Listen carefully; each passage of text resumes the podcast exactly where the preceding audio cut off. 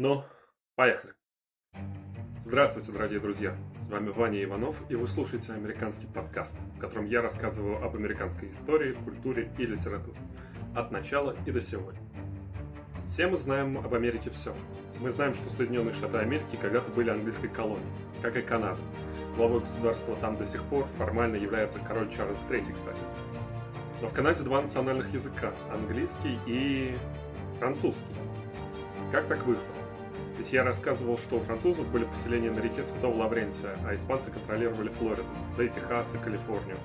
Но про Техас и Калифорнию мы поговорим позже, а в этот раз вы узнаете, как Британия осталась единственной империей в Северной Америке. Итак, мы начинаем. Выпуск 12. Как Британия стала империей. Представьте себе большой кабинет. У стен стоят шкафы, на полках стоят книги по юриспруденции, географии, Библия, в центре комнаты за огромным столом из орехового дерева сидит Уильям Питт, первый лорд Чатам, и сегодня у него хороший день. Перед ним на столе лежит карта Северной Америки. Он водит по ней пальцем, читая названия. Монреаль, Квебек, Акадия, Новая Франция. Все это теперь принадлежит английской короне. И теперь у нее в Северной Америке больше нет конкурентов. Да, есть еще Испания, но она заметно обрехлела за последние 50 лет. Очень скоро она потеряет контроль над Карибами, Взгляд мистера Пита соскользнул с карты на другие бумаги. Взял их в руки, начал листать, и улыбка начала сползать с его лица. Он изучает их очень внимательно, и чем больше он читает, тем сильнее портится его настроение. Наконец он бросает их на стол и резко встает, выходит к окну, смотрит на Вестминстер. Все это время в его голове крутится одна мысль. Фраза, который премьер-министр правительства и его королевского величества, первый лорд Чаттон Уильям сначала не придал значения, теперь она не дает ему покоя. Итак, в прошлом сезоне я рассказывал вам о колониях, как они появились, кто там жил, как колонии были устроены, как начала формироваться американская идентичность, какую роль во всем этом играли пуритане. Без этого не понять американскую революцию, декларацию независимости и американскую конституцию, и много чего еще. Иными словами, без этого я смогу только ответить на вопрос «как», а, но не на вопрос «почему». Спешу вас заверить. Мы подбираемся к заветному 4 июля 1776 года. Я обязательно расскажу об этом в этом сезоне, но немного позже. А сегодня речь пойдет о том, как Британия стала империей, выковав себя в европейских войнах XVIII века. Войн этих было много. Северная война, война за испанское наследство, война за польское наследство, война за австрийское наследство, она же Селесская война. Этих было целых две. Семилетняя война, войны России со Швецией и еще войны России с Турцией. Наконец, французские революционные войны, которые перерастают в войны наполеоновские. Но это уже 19 век. Сегодня речь пойдет в основном о войне за испанское наследство и Семилетней войне. Я скажу пару слов о Селесских войнах, без них понять, почему огромная Австрия, а вместе с ней Франция и Россия воевали с маленькой Пруссией 7 лет, ну, прям скажем, сложно. Да и на историю Северной Америки эта война повлияла очень и очень сильно. Но обо всем по порядку. Прежде всего, небольшой экскурс в историю 17 века. Главный конфликт Европы 17 века, вне всякого сомнения, 30-летняя война. Война на религиозной почве очень быстро перерастает в войну общеполитическую, в которой католическая Франция всячески поддерживает протестантов в Германии, воевавших против католических же императоров Священной Римской империи и королей Испании. И те, и другие, кстати, были из династии Габсбургов. Это будет важно немного позже. Война закончилась подписанием Вестфальского мира в 1648 году. Там в очередной раз перерисовали карту Европы, что нам не очень важно сейчас. Из самых значимых изменений Франция получила Эльзас и Лотарингию, за которую с ней потом будет много раз воевать Германия. Швеция стала главной силой Северной Европы, и Люксембург, в котором тогда жило примерно 3,5 человека, стал отдельным независимым государством. Для нас же этот мирный договор в первую очередь важен потому, что это был первый раз в истории Европы, когда отдельные государства воспринимались как равные властители своих территорий, вне зависимости от титула их правителя. В 17 веке были и другие войны, но к началу 18 века диспозиция в Европе такая. Есть три с половиной больших и сильных страны с оговорками первая из них Франция, которая в 17 веке стараниями кардиналов Ришелье и Мазарини превратилась в континентальную силу, сдвинувшую стало первого места Испанию. Вторая страна нашего списка – Австрия Габсбургов. Династия Габсбургов, во-первых, очень сильно расползлась по Европе, об этом тоже позже, а во-вторых, имеет очень сильную армию, закаленную в войнах с Османской империей. И Габсбурги получили Венгрию и Трансильванию. Могли бы, наверное, получить и больше, но предчувствие скорой войны с Францией заставили австрийцев довольствоваться малым, в кавычках, естественно. И к тому моменту Габсбурги практически сделали титул императора Священной Римской империи своим наследственным титулом и непосредственно контролировали территорию современной Австрии, Венгрии, Чехии и Словакии, и с разной степенью влияния почти всю территорию современной Германии и Швейцарии. Третья сила – это Англия. Для нее 17 век выдался весьма и весьма турбулентным. Во многом это связано с династическим хаосом. Если совсем-совсем коротко, то в начале 17 века английский престол наследовал шотландский король Яков, он же Джеймс I, сын королевы Марии, дочери Генриха VIII. Ему унаследовал сын, король Карл I. Этот самый Карл попытался построить в Англии и Шотландии абсолютную монархию, и у него получилось, правда, не построить монархию, а начать гражданскую войну. В итоге его казнили, и на место королевства на 6 лет возникла республика с лордом-протектором Оливером Кромвелем. Последнему наследовал его сын Ричард, но отсутствие полководческих и политических талантов отца сделали правление сына недолгим. Монархию реставрировали, новым королем стал Карл II, сын казненного Карла I. Он правил 15 лет, пока не отправился в безвременную отставку по причине своей смерти. И ему уже наследовал сын Яков II, который, как и дед, попробовал построить абсолютную католическую монархию, это уже в крепко и давно протестантской Англии и Шотландии. И у него получилось. Но когда я говорю получилось, это значит, что английский парламент выгнал его на мороз, а на трон позвали нидерландского принца Вильгельма Аранского, который, с одной стороны, был внуком Карла I, а с другой был женат на дочери Якова II Марии. Но детей в том браке не было, поэтому Вильгельму наследовала сестра Марии Анна. При ней как раз Англия и Шотландия объединились в Великобританию. В годы правления Анны британский парламент принял акт о престолонаследии, который буквально отрезал от английского престола католиков, то есть целых две ветви, которые могли бы претендовать на престол. И так на трон взошел первый монах из Ганноверской династии Георг I. Их потом будет еще пять, но для нас важны будут Георгий с первого по четвертого. Но это все тоже позже. Так вот, вы же помните, что Яков II уехал, да? А куда?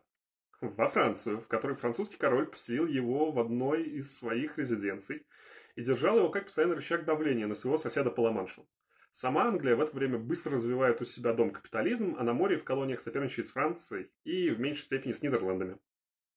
Испания могла бы быть четвертой силой в Европе, но ее солнце уже садится. В Испании непрекращающийся экономический кризис, связанный с обесцениванием драгметаллов. Вы же помните, я рассказывал о всем том золоте, которое Испания вывозила из Нового Света? Так вот, обилие этого золота привело к гиперинфляции последнего. Получилась почти анекдотическая ситуация, когда золота много, а денег в казне почти нет. Добавьте к этому разорительные войны 17 века и получите стремительно дряхлеющую империю, которая все еще контролирует огромные территории в Америке и Тихом океане. Этой самой империи правит стремительно врождающийся дом испанских Габсбургов. Ее последний правитель Карл II, чтобы не путать его с Карлом из Англии, этого будем называть Карлос. Так вот, Карлос II страдал целым рядом болезней, как физиологических, так и психических причиной которых была слишком большое количество кровосмесительных браков между весьма близкими родственниками. Одной из болезней Карлоса было бесплодие. Он дважды был женат, и детей, как вы понимаете, у него не было. Всем было ясно, что после его смерти власть унаследуют либо Габсбурги австрийские, э, либо родственники французского короля. Больше того, и те, и другие приходились друг к другу даже двоюродными братьями. Помимо этих, есть еще Нидерланды, которые в 17 веке в ходе 80-летней войны отвоевали себе независимость от Испании, и в Мировом океане примерно каждый третий и четвертый корабль ходит под флагом Нидерландов. Пруссия, которая не так давно стала независимой от Речи Посполитой и теперь быстро набирает силу, и огромное количество других земель разных размеров и принадлежностей. И все они оказываются зажаты между четырьмя гигантами, которые точат друг на друга зуб. В общем, если совсем просто, то Англия поддерживает Австрию в противостоянии последней с Францией, Австрия сквозь пальцы смотрит на периодические конфликты Англии и Испании из-за колоний, Франция погадывает на Северную Америку в надежде отжать английские колонии на Атлантическом побережье. Все понимают, что Европа похожа на пороховой погреб, не хватает только искры. И ей становится смерть Карлоса II. Карлос II умер 1 ноября 1700 года. Ему было 38 лет. Возраст не то чтобы очень пожилой, но средняя продолжительность жизни в Европе в те времена, согласно Our World in Data, 35 лет. Это не значит, что все, кто дожил до этой цифры, сразу в гроб ложились. На эту статистику очень сильно влияет младенческая смертность. Андрей Аксенов в подкасте «Закат империи», который я вам всем советую, выпуске про Януша Корчика отмечают, что примерно половина детей вплоть до конца XIX века не переживали первый год своей жизни. Добавьте к этому не самый высокий уровень медицины и общей гигиены, не в смысле того, что люди не мылись, а в смысле того, что не мыли руки перед едой и не кипятили питьевую воду. Ну ладно, мы отошли от темы. Так вот, Карл II ставил завещание, согласно которому корона Испании переходила внуку французского короля Людовика XIV, Филиппу Анжуйскому. Филипп не был первым претендентом на престол. До него рассматривали вариант Иосифа Фердинанда Виттельсбаха, сына короля Баварии и внучатого племянника Карла II. С его кандидатурой на условиях раздела испанских владений в Европе, а это испанские Нидерланды, то есть современная Бельгия, земли на Рейне, э, в Северной Италии и Неаполитанское королевство Сицилии были согласны Англия и Франция. Но с разделом не согласился испанский двор. Карл II согласился с последними и оставил малышу Иосифу в наследство все испанские территории, которыми ему, правда, поправить не получилось, так как малыш скончался от оспы. Затем англичане и французы договорились отдать престол Карлу V, это Габсбург из австрийской ветви. Но все территории Испании, о которых я говорил раньше, и страна басков должны были отойти Франции. Испания снова не согласилась, и при дворе в Мадриде с новой силы началась борьба между профранцузской и проавстрийской партиями. Кандидатура Филиппа Анжуйского не стала сюрпризом ни для испанских грандов, высшей аристократии, которая заседала в Королевском совете, ни для французов. Вот кого она на самом деле удивила, так это австрийцев. Тут вот как все получилось. В Испании девочки могли наследовать трон, имение, владение и так далее. А вот во Франции нет. Это называлось солическое право. Оно существовало еще со средних веков и обломало, прямо скажем, сильные претензии английских королей на французский трон. Что, в общем-то, не мешало последним владеть некоторое время большим куском современной Франции, чем французский король. Ну, я снова отвлекся. Так вот, испанские принцессы, когда выходили за французских принцев, подписывали специальную бумагу, в которой отрекались от своих прав на трон. Габсбурги в Вене, вероятно, сидели в своем дворце, спокойно с мыслью. Они же отреклись? Отреклись. Значит, трон наш. А у нас пока тут важная война с турками, не до испанцев, если честно. Так вот, представьте их удивление. Ну, неудобно, в общем, получилось. Но неудобнее всего было французскому королю, которому осталось либо согласиться с предыдущим соглашением, получить права на хороший кусок севера Италии, весь юг Апеннин, Сицилию, испанские Нидерланды и земли на Рейне, либо согласиться с завещанием и получить уже все испанские владения. Подумав, король Людовик соглашается на последнее. Воевать с Австрией так или иначе пришлось бы, Вену не устраивал ни один из вариантов. Ну, и что мелочиться-то? Бог знает, как там война это сложится. Даже если Франция проиграет, то она сохранит за собой хоть что-то. А если Франция победит, то в итоге она станет континентальной сверхдержавой с огромными колониями в обеих Америках. А учитывая, кем были ее враги, то еще и владычицей морей. А там, чего хорошего, может быть, и стюартов удастся восстановить на английском престоле. Наконец, завещание Карла II привело к тому, что французские купцы получили, так сказать, положение наибольшего благоприятствования при торговле в испанских колониях. К этому же стремились и голландцы, и англичане. Но если совсем просто, то тут интересов политических добавились еще и экономические. За 13 лет войны французы чуть не взяли Вену, англичане и португальцы дважды брали Мадрид, на полях сражений блистали Джон Черчилль, первый герцог Мальборо, предок того самого Уинстона Черчилля, и принц Евгений Савойский. Закончилась война за испанское наследство эдакой ничьей.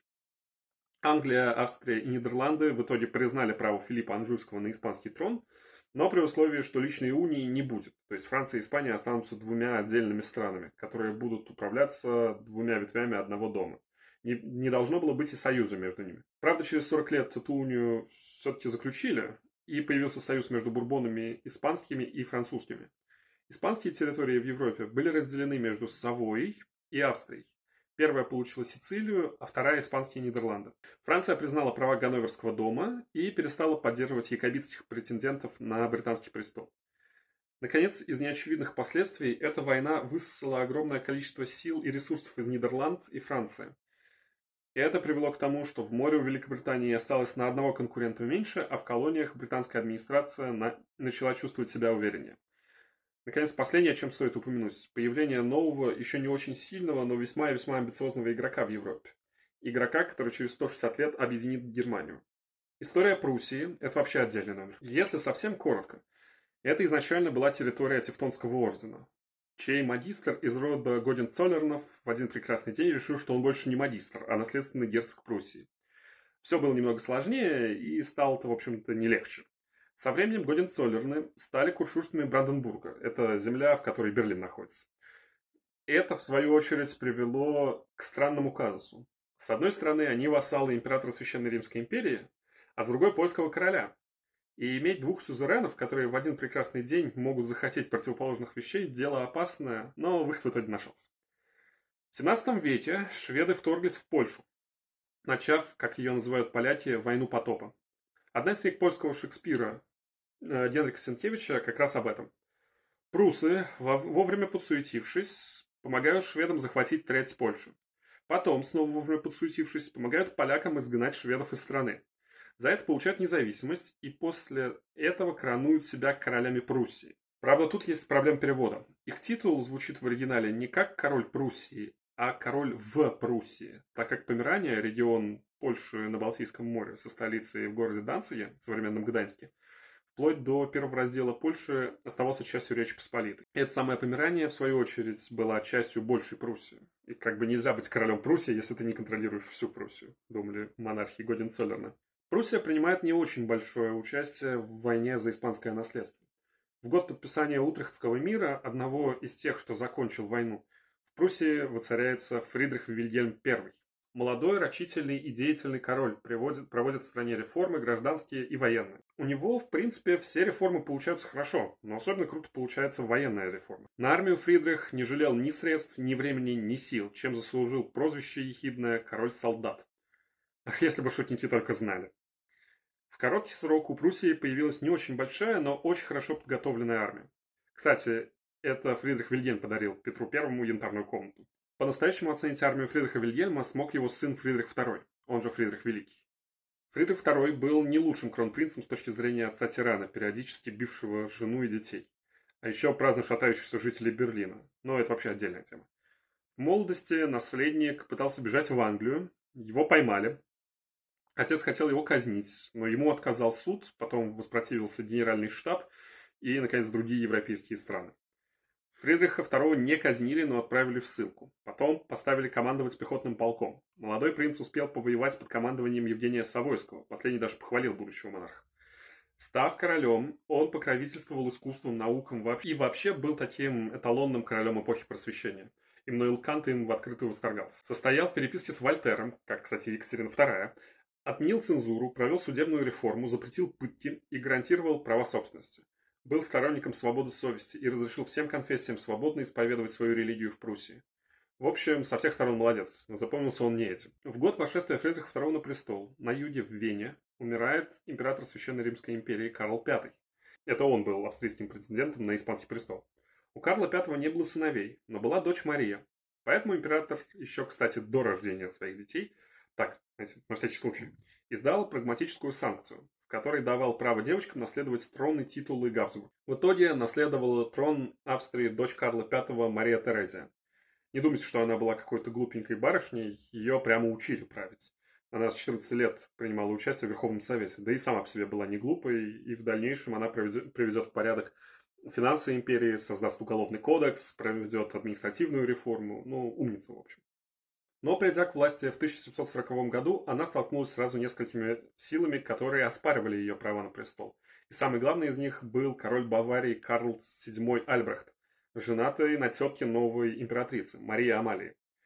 Франция была не прочь ослабить Австрию и в итоге выступила на стороне Баварии. А на сторону Австрии встала Англия, Дания, Саксония и Нидерланды. И тут императрица Мария Терезия приходит предложение от прусского короля. Фридрих II предлагает признать прагматическую санкцию – в обмен на признание претензий, претензий Годен-Цоллернов на несколько графств Силезии, которые когда-то давно принадлежали его предкам, но по какому-то нелепому стечению обстоятельств оказались у Габсбургов. Вроде как, предложение звучит неплохо. Можно даже согласиться. Но проблема в том, что эти несколько графств – большая часть богатой территории, и это предложение на самом деле не предложение, а ультиматум. Естественно, она отказывается. И тогда Фридрих вступает в войну. Война за испанское наследство идет 8 лет. Военный гений Фридриха II блистает как солнце. Он не терпит ни одного поражения и мастерски громит австрийцев и саксонцев везде, где может. У его союзников дела при этом идут не столь удачно. Все в итоге заканчивается в 1748 году подписанием Аахенского мирного договора, по которому все остаются в своих границах, все признают права Марии Терезии, и в целом получается, что целая куча народу погибла просто так, но вот Пруссия все же отжала у Австрии Силезию, сделав возвращение последней идеей фикс для Австрии. А Великобритания получил Гибралтар, которым владеет по сей день. Эта идея фикс о возвращении Силезии станет одной из причин Семилетней войны. Хотя начнется она не в Европе. За год до начала боевых действий в Германии в американских колониях уже будут идти столкновения между английскими и французскими колонистами. Но об этом позже. Предчувствие войны витало в воздухе, и страны в Европе искали союзников. Эти поиски привели к так называемой дипломатической революции. Дело вот в чем. До Семилетней войны Англия поддерживала финансово и политически Австрию в ее противостоянии с Францией. Но во время и после войны за австрийское наследство Великобритания начала сближаться с Пруссией. Но там были свои причины. Во-первых, король Георг был курфюрстом Ганновера и очень сильно переживал за свои немецкие владения. Дружба с Пруссией защищала их от возможных посягательств с Востока. А союз королем, командующим самой сильной армией Европы, практически гарантировал неприкосновенность этих владений. Во-вторых, король Георг был дядей Фридриха Великого, а семья – это, знаете ли, святое. Австрия же, в свою очередь, была заинтересована в возвращении Силезии и ослаблении Пруссии, так как чувствовала исходящую от нее угрозу. Да и претензии этого Годенцоллернского выскочки на гегемонию в немецком мире были очевидны. Для этого Австрия пошла на сближение с Францией, которая в свою очередь хотела отбить у Англии ее страдавнего и очень мощного союзника. Наконец, к этому союзу присоединилась и Россия. Елизавета Петровна видела в набирающем силу Германском королевстве э, конкурента за влияние на Польшу и Прибалтику. Ей льстит идея, которую выдвинул ее вице-канцлер Алексей Бестужев-Рюмин, предложивший сделать Россию этим третейским судьей Европы. Бестужев-Рюмин был вообще ушлый человек, который перехитрил всех, в том числе и историков. Был ли он коррупционером или нет, это очень большой вопрос, кстати. Но мы отходим от темы. Для того, чтобы обуздать Фридриха, Россия заключала с Австрией союзный договор против Турции, в котором был тайный пункт, в котором говорилось, что любое нападение Фридриха на Россию, Польшу, там правил король, которого на трон посадили русские солдаты еще во времена Анны Иоанновны, или Австрию, будет считаться казус Белли. И страны должны будут выступить против него. В России, прямо скажем, немного прифигели, узнав о союзе между Пруссией и Великобританией. Британо-русские связи до этого были очень крепкие и будут крепки еще долгие и долгие годы. Императорские министры почесали головы на конференции в Петербурге и пришли к следующим выводам. Мы все еще хотим ослабления Пруссии, но сами это делать, в общем-то, не очень желаем. Там все же самая сильная армия Европы. Нам нужны союзники. Например, Австрия. И вместе с ней у нас что-то выйдет. Кстати, документы этой конференции при высочайшем дворе рассекретили незадолго до гибели Российской империи, обратили внимание на них только после Второй мировой войны. И они очень сильно поколебали представление о том, что Россия оказалась втянута в Семилетнюю войну своим союзником. Война становилась неизбежной. И первый ход в этой страшной партии сделал Фридрих II, напав на союзницу Австрии и Саксонию. Он планировал Блицкрик, в ходе которого он очень быстро громит армию Саксонии, которая была не очень сильной, потом громит наступающих австрийцев, а потом выходит к Вене и берет штурмом столицу Австрии и заставляет ее согласиться на, на признание Силезии прусскими владениями и, скорее всего, на оккупацию Саксонии и присоединение последней к Пруссии. Но Блицкрига не получилось, и война затянулась на 7 лет. Все эти семь лет Фридрих с завидными, но все же немного переменчивыми успехами ведет войну против Союза трех баб, как он их называл. Это императрица Мария Терезия Австрийская, Елизавета Петровна и мадам Помпадур, которая была весьма и весьма влиятельной французской маркизой. В ходе войны, несмотря на все военные успехи Фридриха, Пруссия дважды оказывается на грани полного поражения, и дважды ее спасают чудеса. Я серьезно. Фридрих называл эти события чудесами Бранденбургского дома. Сначала после выигранного сражения союзные австро-русские войска не идут брать Берлин, а разворачиваются и уходят. Э, спустя несколько лет после этого они его все же возьмут, но типа минут на пять. Никакой особой роли в войне это не сыграет, и русская армия уйдет. Ну а потом, уже в конце войны, когда у Фридриха уже едва хватает сил сражаться, умирает Елизавета Петровна. Петр, Петр III боготворит Фридриха Великого, тут же заключает с ним союз и даже отправляет ему на помощь русский корпус, который так и не вступит в бой и будет отозван Екатериной II. А она с Фридрихом уже нормально договорится. А пока Фридрих и Пруссы воевали против трех огромных стран, что было в Великобритании? А в Великобритании сменился неформальный глава правительства. В британском парламенте, в палате общин, был делегат по имени Уильям Питт. Если будете его искать, то добавляйте старший. Уильям Питт критиковал действующий кабинет министров, но и немного короля за то, что они ввели политику и войну, защищая в первую очередь не интересы Великобритании, а интересы Ганновера. Критиковал он их настолько успешно, что в один прекрасный день король ударил кулаком по столу и сказал что-то вроде «Ах так! Раз он думает, что он всех умнее, то пускай он разбирается». И Уильям Питт разобрался. Он оставил войну в Европе на Фридриха, помогая ему деньгами и ресурсами по мере возможностей, но все силы Британии он бросил на войну в колониях. И, кстати, не прогадал. Английский флот громит и отправляет к Дэвид Джонсу флот французский. В Индии и Северной Америке французы терпят поражение. В итоге войны пруссы окончательно закрепляют за собой Силезию, и Фридрих Великий сохраняет трон. Франция теряет все колонии в Канаде и Индии, Испания теряет Флориду, но в компенсацию от Франции получает территорию Луизианы. Это так-то почти весь современный Средний Запад, которая станет снова французской в 1802 году, а потом ее продадут американцам, но это тема для другого выпуска. После этой войны, которую сэр Уинстон Черчилль называл настоящей Первой мировой, Великобритания стал, станет колониальной сверхдержавой и владычицей морей. Теперь ее колонии в Северной Америке включают в себя всю современную Канаду вместе с островами, Флориду и 13 колоний. Но что там происходит, пока европейцы таким остервенением режут друг друга в Европе, вы узнаете прямо сейчас. Я не хочу затягивать этот сезон, поэтому расскажу все сегодня. У всех тех войн, о которых я говорил раньше, в колониях были свои собственные имена. Так войну за испанское наследство называли войной королевы Анны, войну за австрийское наследство – войной короля Георга, а семилетнюю войну – войной с французами и индейцами. Я обращу ваше внимание, что названия как в прошлом, так и в настоящем играют не последнюю роль. Тут работал принцип «как вы лодку назовете, так она и поплывет». Условно, татаро-монгольская ига звучит страшно и создает впечатление, что всюду на конях разъезжали страшные татаро-монголы и тиранили русских крестьян. Хотя тиранили русских крестьян те же самые русские князья. А тут с первыми двумя войнами получается, суть по названиям, что это как бы даже не войны самих колонистов, а их королей. Забавно, что эти названия не имя, данное потомками. Как, например, войну 1812 года отечественные назвали только через 20 лет после вторжения Наполеона. Их так называли современники. На это, кстати, намекает и отсутствие пафоса. И с другой стороны, выбор таких имен свидетельствует о размерах этих конфликтов. Об этом чуть позже. А с другой стороны, об отношении к, ну, к этим конфликтам, которое можно передать античной поговоркой «грешат цари, страдают ахейцы», либо более привычное нашему уху «паны бронятся, у холопов чубы трещат». Кто же воевал в этих войнах? А вот преимущественно колонисты. К началу войны с французами и индейцами, а началась она, я напомню, на два года раньше Семилетней войны, во всех 13 колониях уже жило больше 900 тысяч человек. При этом какой-то постоянно регулярной армии во всей Великобритании не было вплоть до Английской республики Оливера Кромвеля. Но сейчас объясню. Так уж повелось со средних веков, что Англия, ввиду своих сравнительно скромных размеров, не обладала большим воинским сословием.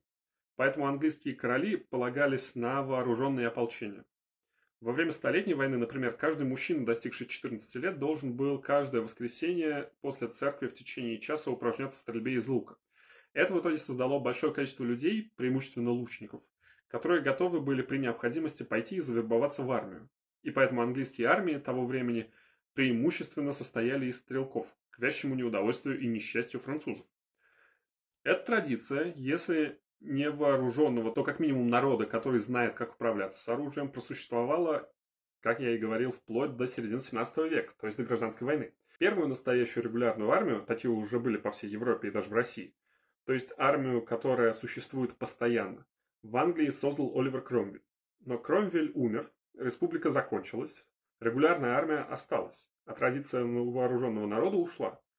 В это самое время в колониях эта самая традиция продолжила существовать и существует и по сей день. Она лежит в основе второй поправки американской конституции. Но обо всем этом не сегодня. Боевые действия в колониях велись в основном силами вот такого вооруженного народа. Если вы помните, в моих выпусках про историю поселения в Плимуте я часто говорил, мол, вот колонисты собрали вооруженный отряд и отправились воевать с индейцами.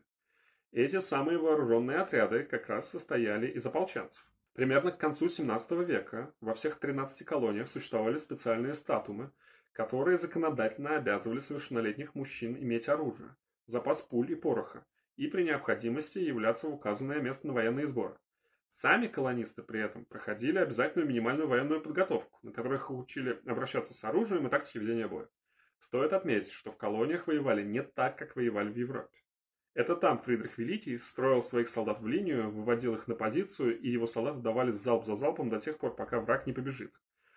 В колониях главными врагами колонистов были индейцы. Они в линии не строились, да и воевать приходилось преимущественно в лесах, и колонисты весьма-весьма быстро адаптировались к этим условиям. На смену линиям пришел рассыпной строй и тактика засад и преследований. У этого даже был свой термин – «skulking war», что означает «война притаившихся».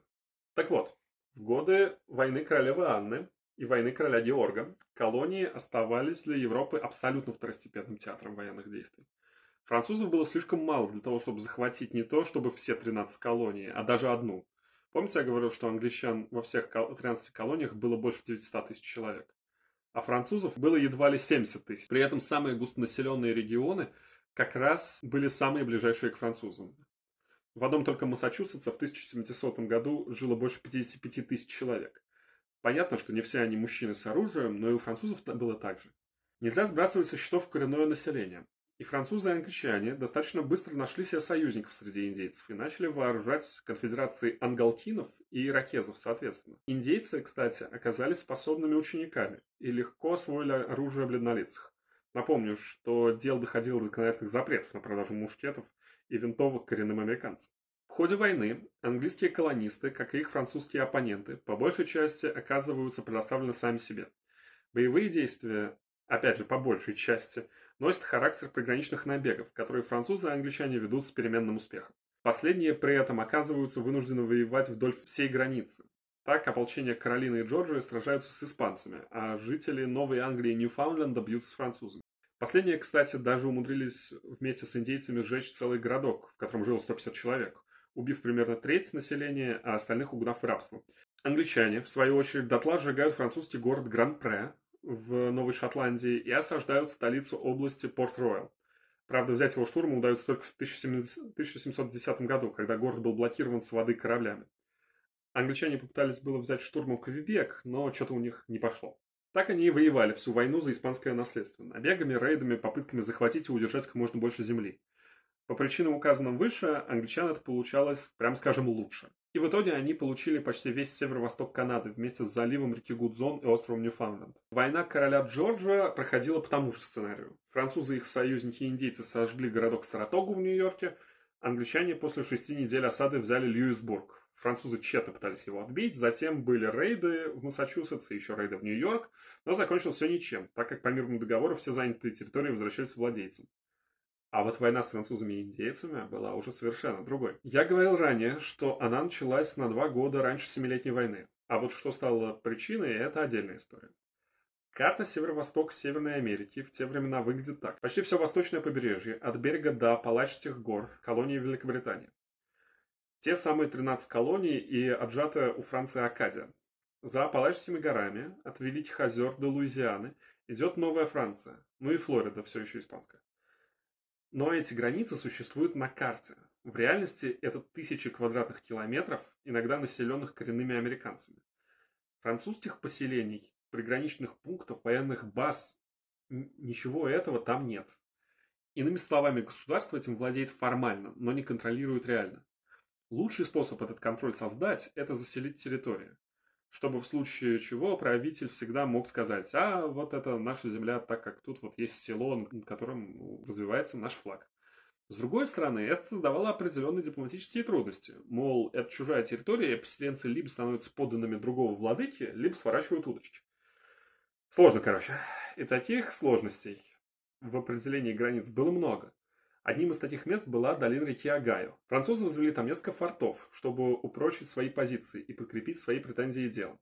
Англичане отправили молодого офицера Джорджа Вашингтона и отряд 150 человек для строительства и укрепления форта, который начали строить в долине реки Агаю. По пути выясняется, что отряд 600 человек уже захватил недостроенный форт, ну, достроил его и назвал его Форт Дюкен, тем самым став хозяевами долины. Но Вашингтон решает идти дальше, и 25 мая нападает на небольшой французский отряд. Из 31 человека 10 погибает, остальных берут в плен, пленные заявляют, что они посольство. История тут же становится достоянием общественности, об этом пишут в газетах. Англичане пытаются выбить французов из долины, но, но терпят неудачу. Когда вести дошли до английского премьер-министра, он потребовал ответного удара. И так, без, без объявления, война начинается. Поначалу война складывается неудачно для англичан. Посланные вглубь французских территорий войска под командованием весьма сурового и несговорчивого офицера Эдварда Брэдека попадают в засаду и бегут. Сам Брэдек при этом погибает. С севера на колонии весьма лихо наступают, фран... наступают французы и их союзники-индейцы во главе с маркизом де Монкальмом. Но потом фактической главой правительства становится Уильям Питт, который не жалеет ни средств, ни людей для победы в войне в колониях. В итоге английская армия выбивает французов из Индии, английский флот захватывает испанские и французские острова в Карибском море, включая Кубу, а в Северной Америке английская армия и колониальное ополчение захватывают всю французскую Канаду и берут штурмом Монреаль. По итогам войны Великобритании достаются колонии в Индии, французская Канада, испанская Флорида. Британский флот правит морями, а Британия становится настоящей колониальной империей. Уильям Питт делает глубокий вдох и возвращается к своему столу из орехового дерева. Он смотрит на карту Северной Америки и глубоко вздыхает еще раз. Он садится в кресло, сдвигает бумаги и берет в руки отчет казначейства. Он и так знает, что долги. Правительство должно баснословные 147 миллионов фунтов стерлингов. Когда он брал на себя руководство войной, эта цифра была в три раза меньше. Как все это платить? Откуда взять деньги? Взгляд Уильяма Пита снова скользит по столу и останавливается на карте.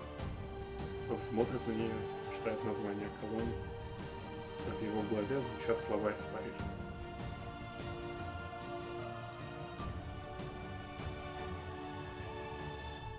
Они с вами ненадолго. С вами был Ваня Иванов и американский подкаст. Если вам понравился выпуск, то поставьте лайк и расскажите своим друзьям. Спасибо за внимание. До скорого.